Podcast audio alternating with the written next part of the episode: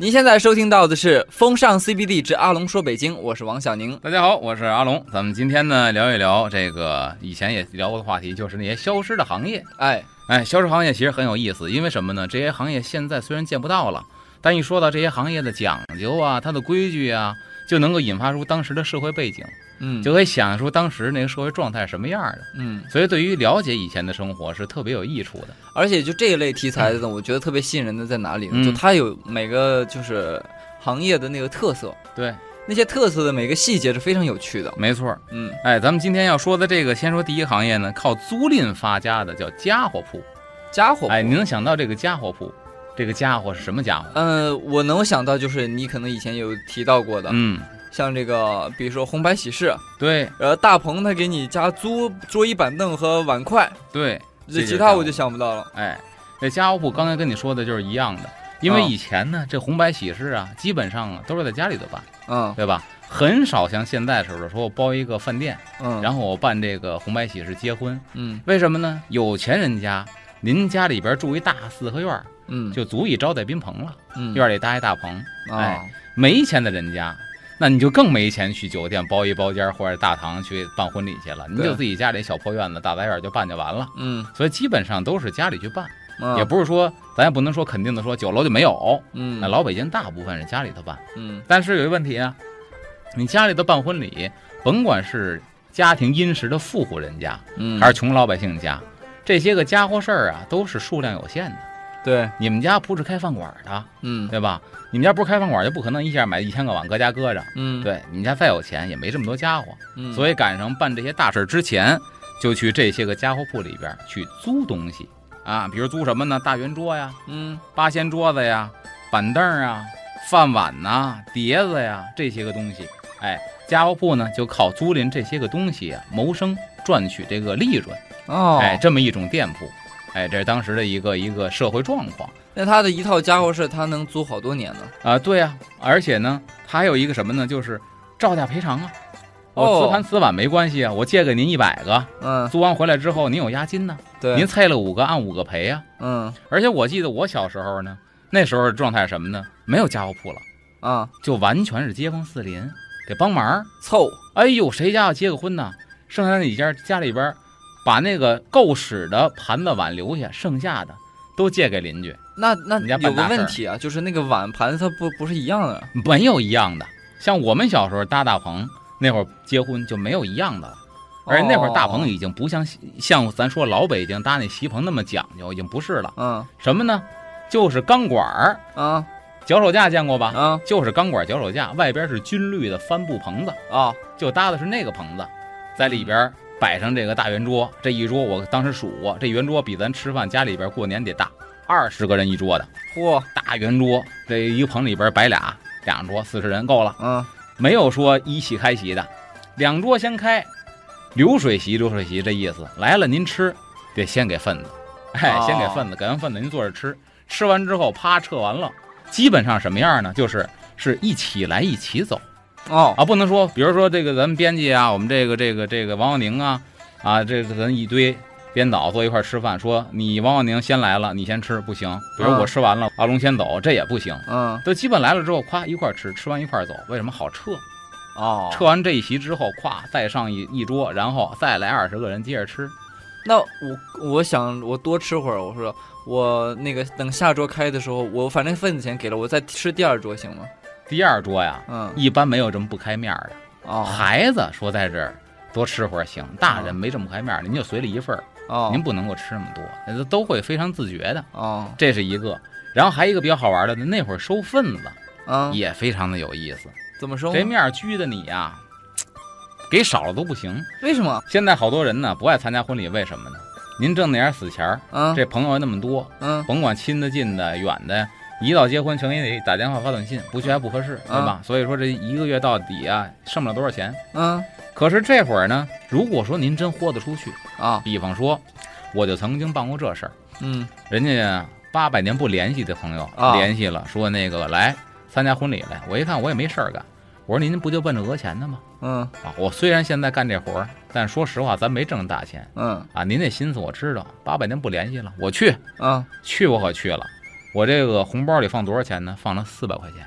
哦大家记住啊，零几年四百块钱可以了，放了哦，零几年四百块钱可以二零零几年那会儿我记得，呃，也好像市价也北京也就是两三百，对可能差不多04年，零四零五年的样子就去了。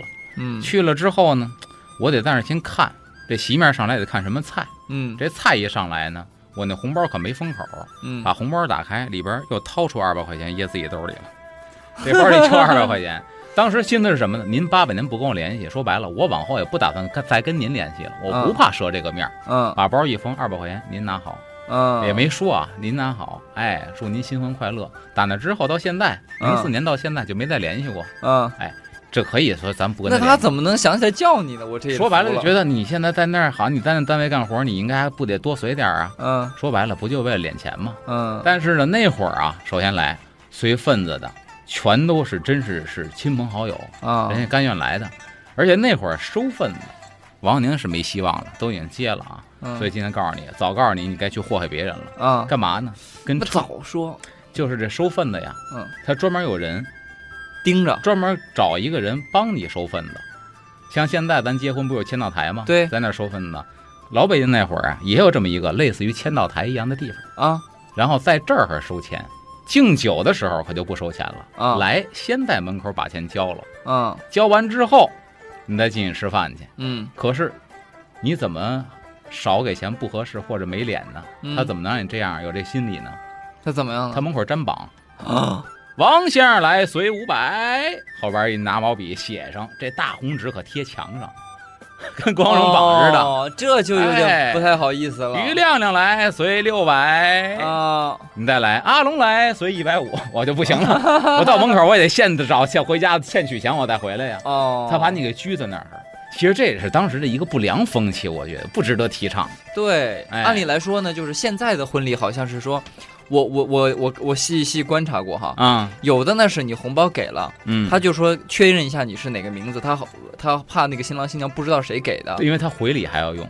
啊你结婚的时候，他们去的时候也得回礼，啊，所以他要，所以他就可能记一下，然后把红包收起来就看了。对。有的呢是要打开看多少钱，他要他要那记在纸上的，这我觉得也有点让人不太舒服。现在还有这样的，就他不会说张榜说出来让别人看到，啊啊啊啊他自己可能把这个数得记下来，写在一张纸上，对，以前也也也怪怪的。以前老北京有这么干的，所以咱说啊，喜事这得租家伙，对吧？嗯，丧事一样得租家伙，哦，哎，因为丧事呢也得大摆宴席，也得请亲朋好友吃饭。但估计跟喜事儿租的家伙可能有点不太一样，是吧？呃，租的家伙其实都是锅碗瓢盆这些东西，嗯，但是气氛不一样，嗯讲究呢也稍有不一样。咱下节回来再跟大家细说。好，欢迎回来，这里是风尚 CBD 之阿龙说北京，我是王小宁。大家好，我是阿龙。刚才说这个家伙不不是租东西吗？嗯刚才说了一个这个红事，嗯，白事也如是，白事呢也得搭大棚，对吧？而且除了大棚还得搭灵堂，哦，啊是是在一块儿的吗？呃，不在一块儿。大棚是款待这个亲朋好友那就是等于同一个院儿里面或者同一个地方两个棚的。灵堂一般都是正位，灵堂哦一般是正位，就是比如家里边正中四合院正中这北房我，要在屋里。中间搭灵堂。嗯，有的呢不在屋里，但是也是坐北朝南是正位，哦，你知道吧？搭灵堂它得停棺材，哦，他把棺材停在灵堂里头，然后呢这边照片，前边是供桌，然后供桌后边是棺材，搭这大棚。因为他那会儿讲究的人是什么样呢？得停灵，哦，得停个七七四十九天才火化。嗯，因为那会儿人认为什么呢？就是这个人呢死了之后，他在四十九天才会投胎转世。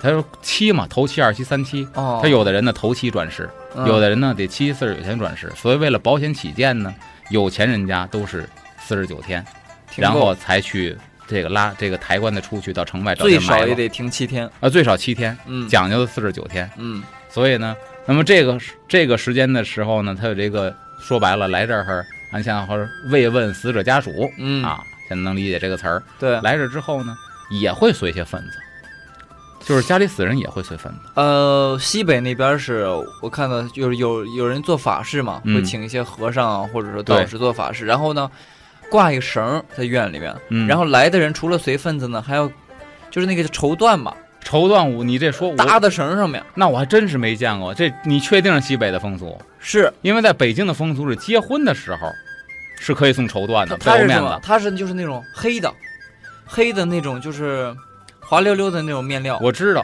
啊那种丝绸或者缎子面儿，那是我们结婚的时候叫喜帐。帐是帐子的帐，啊，随这个喜帐是有这个，在在西北是黑色的，那，就是死人也会有这个，可能就叫可能叫丧帐吧。那我不我理解的是，那西北咱还真不知道啊。院儿里面挂着绳儿哈，来的人除了随份子，可能还会比如花圈送花椒，要么就是那个呃那个那个面面料搭在上面，嗯。哇，那个挂的满满的，哦，是这种。那咱不知道，咱就说北京，那嗯来了之后呢，也给本家会随份子。嗯。那么这个时候你得怎么着也得款待嗯。来这儿去这个悼念死者的这些个亲属，嗯所以他也会吃饭。但这哦个吃饭呢，他这个什么呢？呃，一般来说呢，就是没有那么热闹，气氛很凝重啊。气氛凝重，得看你是什么岁数。哦因为在北京，或者说中国也有这种说法吧，有一说法叫老喜丧。啊如果是喜丧的话，啊这个事情是可以热闹的。哦我听老人讲，就甚至于在葬礼上是可以演出的，哦，请戏班来唱戏庆祝，嗯因为他活到这个岁数，比如说寿终得一正寝哎寿终正寝，没病没灾的，到这个把岁数好活了八九十，活了一百、嗯，寿终正寝，这算是好事儿。嗯所以喜丧是可以搭台唱戏的，听听老人们，讲。哎，那么这时候呢，他也得有些家伙事儿吃饭，对吧？嗯这是丧事。丧事完之后呢，还有一种，除了你看喜事、丧事，还有什么呢？比如说办满月，嗯，孩子办满月也要招待人吃饭，对，这还不算完，还有团拜。团拜团拜这概念不是现在才有哎，的哦，我特别想知道团拜是怎么来的这个，因为现在有很多的这个单位啊，嗯。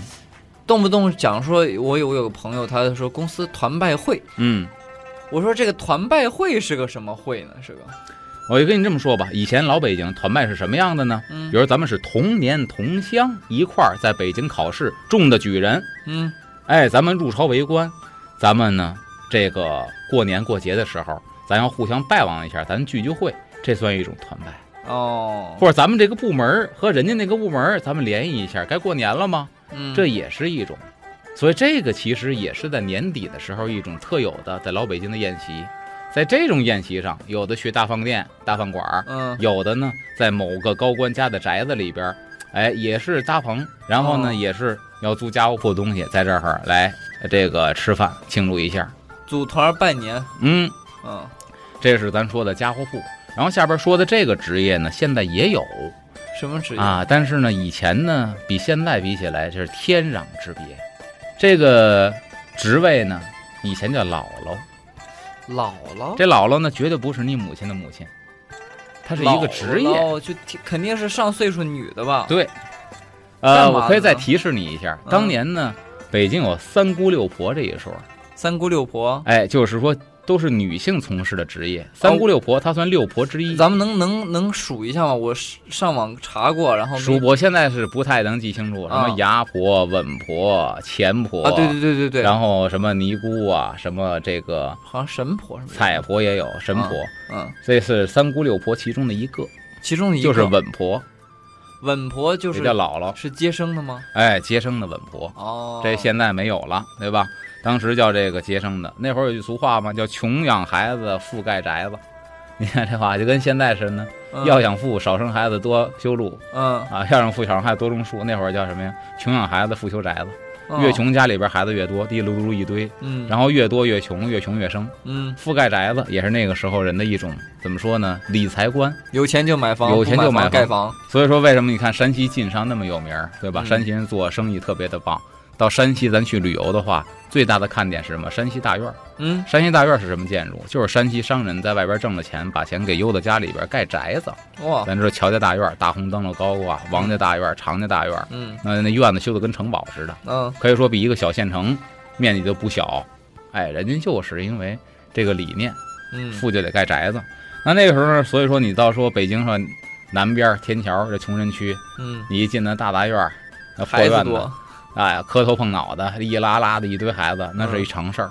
所以那时候呢，这妇女同志生育就得需要这些个职业，哎，接生，对，因为什么呢？北京我看史料呢，清末的时候，北京才有正式的西洋医院，啊，就是现在西医院。那么在此之前，可以这么说，咱们中国人这几千年繁衍后代，靠的全是这些人。哦，而且还有一特别有意思的事儿，大夫是大夫，稳婆是稳婆，这俩嗯不是一个职业。现在不一样，现在接生的就是妇产科大夫，啊，他也是医生，有行医资格证。以前可不是这样，以前说中国有中医，嗯，但中医不帮你接生。哦，就是稳婆是一个单门的一个职业。对，咱们看《甄嬛传》的时候，对吧？有这样的桥段，啊，见红了，里边跑出的是什么呢？里边跑出的是嬷嬷，啊，跑出的不是温太医。嗯，好，你敢你敢跪地下看皇上媳妇生孩子，你不要死吗？对，所以太医们插不上手，嗯只能在危急时刻号号脉，我给开副什么药稳一稳，或者催一催。嗯，那些事情还是那些个嬷嬷们去干，哦，民间也是这样。所以稳婆这个职业非常的不可或缺。啊，很重要啊。哎，而且当时呢，这个稳婆家门口有这么一个招牌，挺有意思，嗯写的轻车快马。轻车快马。，对，然后呢，某事收洗，收就是收。收纳的收，洗就是洗澡的洗。嗯某事收洗，某比如说，就是得看你是姓什么。就姓王的稳婆，比如王耀宁，王姥姥嗯，开着没买轻车快马，王氏收洗，就知道这稳婆姓王。哦，哎，这挂牌的还是当时啊经过政府批准的哦，还得是有资格证的。啊，还有一些黑接生婆没资格证的，那他挂牌吗？他不挂牌，哦，就靠什么呢？靠口口相传，口碑 靠口啊。碑营销。哎，哦当时是这样。那会儿生孩子可以说比现在危险系数大得多。哎，我我说到这儿啊，我觉得嗯我和听众朋友们都都特想知道，就这个稳婆她的这个工作流程哎，是个怎么个流程？我们这样行不行？稍事嗯休息一下，一会儿回来听阿龙说一下。欢迎回来，这里是风尚 CBD 之阿龙说北京，我是王小宁，大家好，我是阿龙。刚才说的这个稳婆，对吧？嗯有这个政府批准的轻车快马挂牌儿，有的不挂牌儿，口口相传，这属于口碑。嗯，那么那个时候职业是什么样的？首先第一个得去认门儿，先认门儿，对你得去这个稳婆家，然后呢看看，哎还不错，我比较信得过你。嗯，我们家可能说再过仨月，这孕妇妇该生产了，您来我们家一趟，为什么呢？轻车熟路，你得把门认好了，啊，因为他那会儿没有妇产科医院，不可能孕妇给搬到稳婆家睡稳婆家，不可能。嗯他快临盆的时候才把稳婆给叫到自己家，嗯，所以互相都熟悉熟悉这个门户。嗯哎，等到这一天的时候呢，别耽误事儿，为了救人，嗯这是第一步。然后第二步呢，就等着，嗯，等到这孩子快生的时候，那会儿人呐，寄希望于神灵，也这个寄托于稳婆。嗯先在家里边这个八仙桌子上得供上碧霞元君老娘娘，因为碧霞元君底下供着四个，他手下管着四个嘛。咱去白云观嗯对吧？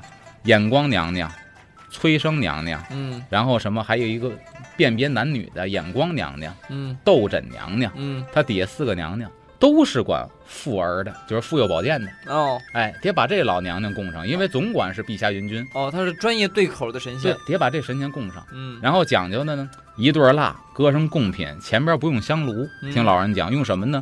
用斗，盛粮食那斗，嗯。里边放上小米儿，嗯。然后插三根香，先得把这神给供上，神位，嗯。然后这稳婆才开始动手，她这接生。哦，然后呢，像常仁春先生写这个北京的这个民俗行业就说到了，说稳婆的接生行业，它里边有一些专业知识在，但专业知识哪来的呢？很多稳婆连自己名儿都不会写，大字不识，啊医书肯定没看过。嗯。说这个行业大部分是母女相传，哦娘教闺女，闺女继承娘的事业，接着干接生婆这职业，嘿都是这样，并且基本都是自己生养过、有一定经验的妇女同志嗯去当这个接生姥姥、收生姥姥比。较合适，哎，她有这个经验，然后她有一定的经验，有一定的手法，但是一半儿还是寄希望于神灵。啊什么意思呢？当时北京有句话嘛，叫“恒生道养”。嗯何为恒生道养？就是这孩子不是顺产。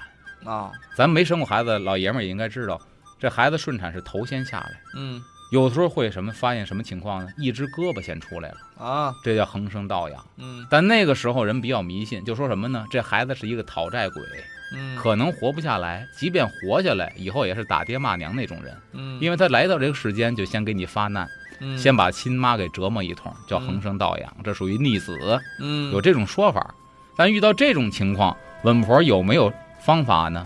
常先生写的文章说，基本上没有方法，啊只能默默祈祷，孩子大人都保住，或者死一个，或者两个全都死，母女俱亡，母子俱亡。那岂不是这个就是危险系数还挺高的？所以说，以前的这个医学手法是非常的落后的，在这方面，嗯那也是没有办法，所以很多人就认命，哦以至于呢，我们听这个老人讲，那会儿生的也多，说老太太一辈子生过七个儿子嗯啊，结果你现在发现就仨，半道儿就死四个，很正常。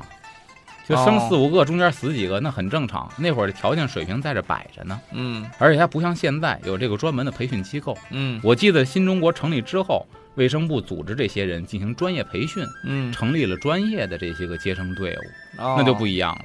像现在我看一些这个医学节目，他也会讲到这个接生这一方面，嗯比如像那种恒生倒养的，我见有一个什么呢？一种手法，相当于按摩一样，嗯就胎位不正，它经过早期的按摩，可以把胎位给你调正了。嘿那这属于是医学，嗯这是科学。那会儿人不会啊，啊，所以更多的就是寄希望于神灵。那孩子如果生下来了，皆大欢喜。生下来第一个就是呢，他以前是脐带供养，嗯没有呼吸，生下来第一个事儿先得呼吸，就是孩子哭，对吧？啊婴儿不哭没呼吸，一般来说都是很粗暴的，把他拎起来，脚脖子朝上，啪啪啪后背拍拍三巴掌。嗯。啊，到底是会不会打一筋断骨折他也不管，嗯。只要这孩子一哭，嗯。这个接生婆的任务算完成了，哦，你本家就得给人道谢了。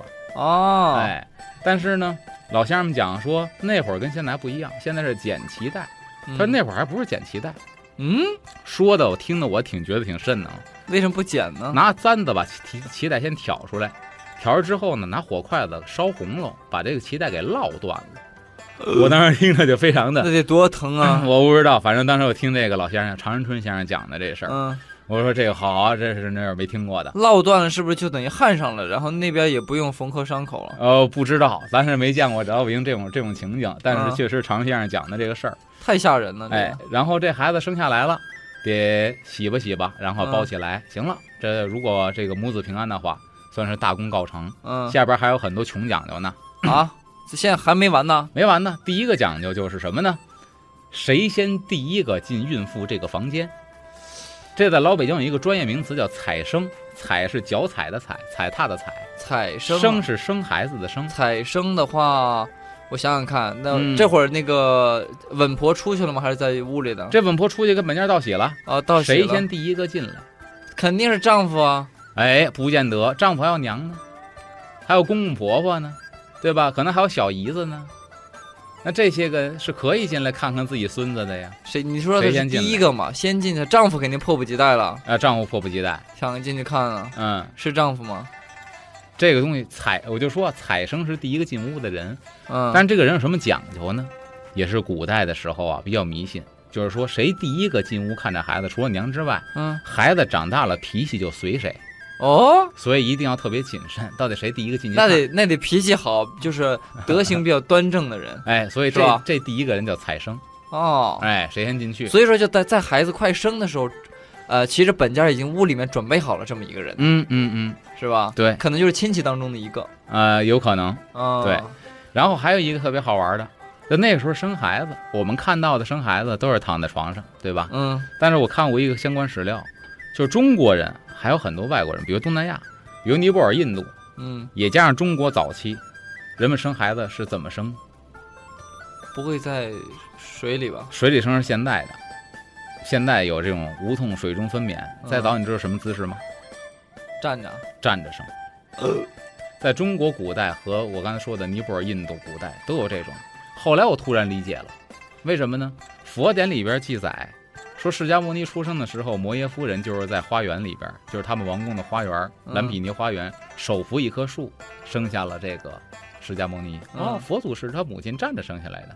我以为这是一个传说嗯啊，这因为他是佛祖吗？有点神话色彩。嗯我后来发现，老百姓生孩子也这么生，也是站着生是不是利。用重力让孩子更好的生？可能有这方面的原因，或者说站的时候那个大腿或者腰腹啊、屁股嗯那个肌肉更容易用呃使上力气。所以现在在你看，咱现在看都是躺着生的。那么我说老北京这事儿呢，他也是在床上生的。啊，所以外屋的堂屋除了供奉碧霞元君，这屋里呢还得供抗公抗母的这个这个灵位。嗯哎，抗公抗母，这什么时候给他烧了呢？他指的抗公抗母的这个灵位，嗯什么时候烧呢？等到孩子洗三的时候，嗯，孩子生完三天，找谁来呢？接生婆。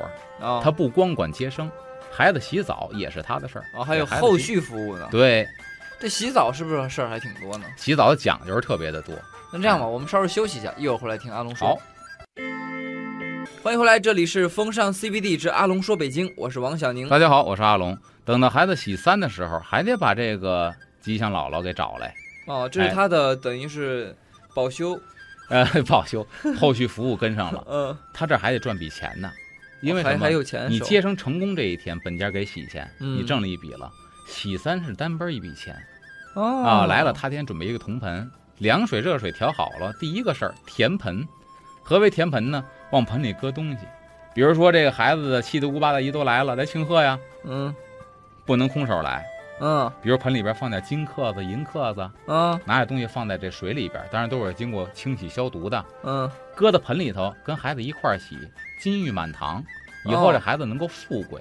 哦，然后搁点这个花生啊、枣啊、栗子呀、枣栗子，就说白了，这孩子生下来能立得住，以后能养活大了。嗯这你想这盆里边金克的、银克的，飘着花生、栗子、枣，把孩子一搁，跟炖孩子一样。但 是给这孩子洗澡花，椒大料是吧？哎，还有一些消毒的物品，比如这个艾绒啊、菖蒲啊，这些个煮完水它不是消毒吗？嗯也得搁一些这些中草药，有嗯消毒的作用，给这孩子洗。嗯哎，什么一边洗一边唱吉祥话，哎，唱完之后还干嘛呢？洗完了还得擦的时候，哎，如果这孩子一下水啊，嗯。孩子招水一哭，嗯，这叫响盆，好，哦。寓意好，反正你甭管怎么着都找着辙来。嗯。还有更不可思议的，洗完之后擦完了，拿一根大葱，一根生大葱，嗯。蘸着盆里的水，在孩子身上啪啪啪轻轻的拍几下，然后出门到院里把这葱歘往房顶上一扔，你猜这是为什么？啪啪啪，葱点一下，然后扔到房顶上，对，快高长大，不是叫聪明绝顶，嘿，这是北京的一个老习俗。然后呢，再拿个秤砣，象征性的用秤砣，你砸孩子肯定砸死了，象征性的往身上碰几下，叫嗯秤砣虽小压千斤。以后在家里边能长事儿，能镇得住别人，哦。在单位能当官儿，哦。这么一个吉祥话。嗯。哎这些都完了，还得拿艾灸啊去熏一下这孩子，主要熏哪儿呢？性脑门儿。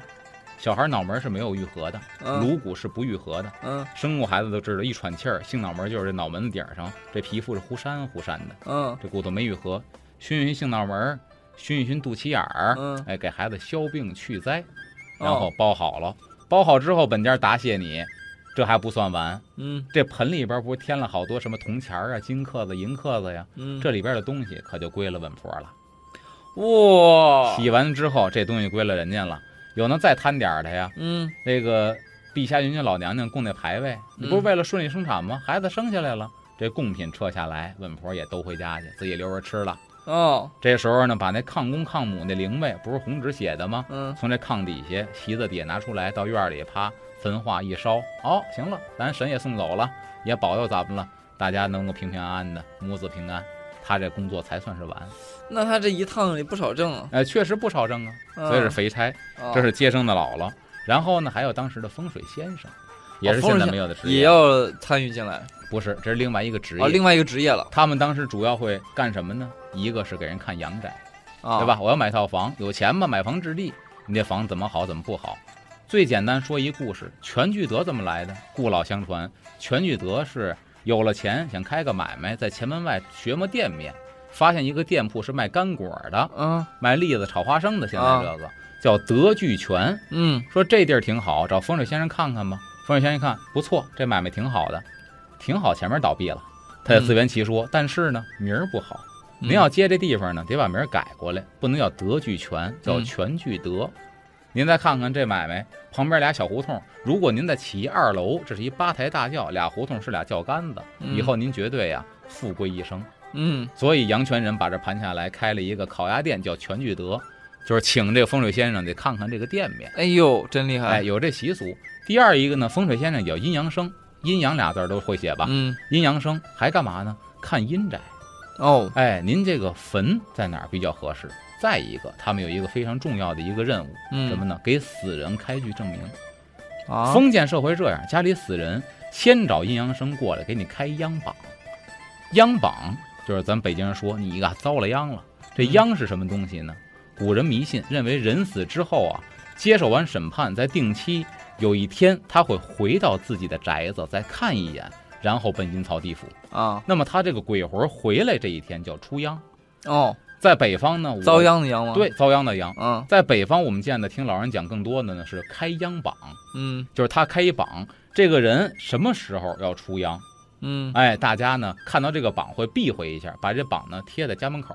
哦，一看，哦，这家死人了，哎呦，今儿要出秧，离家远点儿，别撞上。嗯，哎，然后呢，我看南方有些，包括这个陕北有些风俗什么呢？家里死人门口挂一个白纸灯笼，就告诉你要出央，哦离，这家远点儿，警示的作用。嗯，他得开具一个央榜哦，啊，很多这个迷信传说呀，说开具央榜，这个央出完之后，他要奔哪儿投胎，去哪儿，东南西北哪个方向，什么时候走，写的非常详细。更有甚的说什么呢？开央榜说几点钟回央，啊，一到这点儿肯定是狂风四起，阴风嗖嗖，嗯然后蜡头在灵堂里来回摇摆，嗯这说明魂儿回来了。反正这嗯都是一些传说故事。嗯，只有你开了央榜之后，警察署才给你开具这个，你才可以这个这个证明你这人是已经死亡了，嗯，然后这个警察局才管这个事儿。否则的话呢，你这属于非正常死亡啊，这得哦查你了。所以那会儿阴阳生啊，他这个权利都已经说白了，已经看到现在的公安部门了。对对对，它等于是这个家庭和公安部门的一个中间的一个介质。对，哎，而且这个呢，这是说家里边死人看这个，嗯，那会儿还特别注重什么呢？就是说你这个死完人之后，他也后续啊，他也有后续。刚才说的这个他买卖啊，咱这个开开开买卖看店面找他们，嗯，死人找他吧，对，开洋榜找他吧，嗯，开洋榜后续的就是你得看坟地呀、哦，哎，这坟地也说你家是大户人家有祖坟，这还则罢了，有祖坟的话就直接就是就埋到祖坟了。埋祖坟。但是你要记住，他们家祖坟第一个埋的祖坟的这个老先生，嗯祖上也是看过的。啊，对比如，最简单的十三陵，嗯明朝的皇帝全埋在那儿。当然，第一个埋那儿的谁呀？朱棣，嗯那也得看过。哦，这地还不错。行了，我的子孙后代埋这儿，嗯，富户人家也是，但没有祖坟的呢，或者您是开先河之者，死谢贤死的第一个，得找地儿呗。得找地儿，他就会给你找，因为那个时候人他迷信，嗯他认为什么呢？挑一个好的祖坟可以福荫子孙，嗯，以后你子孙呢可以这个一直富贵吉祥，对，所以说中国人最害怕别人干的一件事就是刨你祖坟去。对，对，然后呢，你这祖坟不好的话，哪怕你现在你家的子孙高官得坐，有一天也会飞来横祸。嗯，这是古人就是这么想，嗯所以让他去看。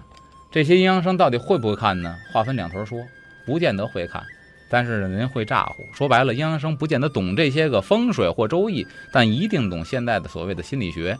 嗯，哎，给你找一个好的坟地，这安葬了，他们的任务这算是完成了。哦，不就那那找个地方的话，那不全凭他们说了算吗？这是他们，但是他们得给讲出门道来。说白了，不管对不对，哪怕他的理论是不对的，嗯，他得能够找出佐证，能支持他的理论，把你说服埋在这儿。哦，哎，皇家使的那肯定不一样，比如什么查杀呀、嗯，点穴呀嗯这些个东西，这是皇家有的。我们看到皇陵里边经常会有一个可以说必有的一个建筑，就是金井。嗯每个皇帝，他先是找这个风水师看了这片地方不错，下一步呢，棺材我自己定。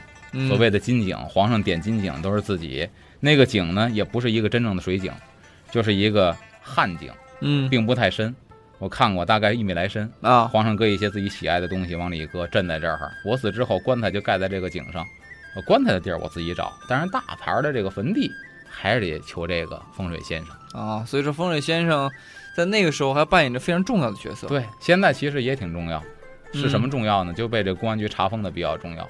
现在我们去二环路，一到雍和宫桥往南一开，旁边啊车站那铁栏杆上绑一喇叭，各位可以去听听去。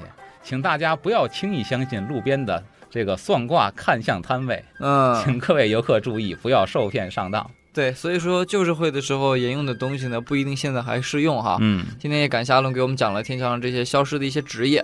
那么下次呢，有机会还请阿龙给我们讲一些其他的已经消失了的职业。好，我们今天节目就是这样了，下期再见，拜拜。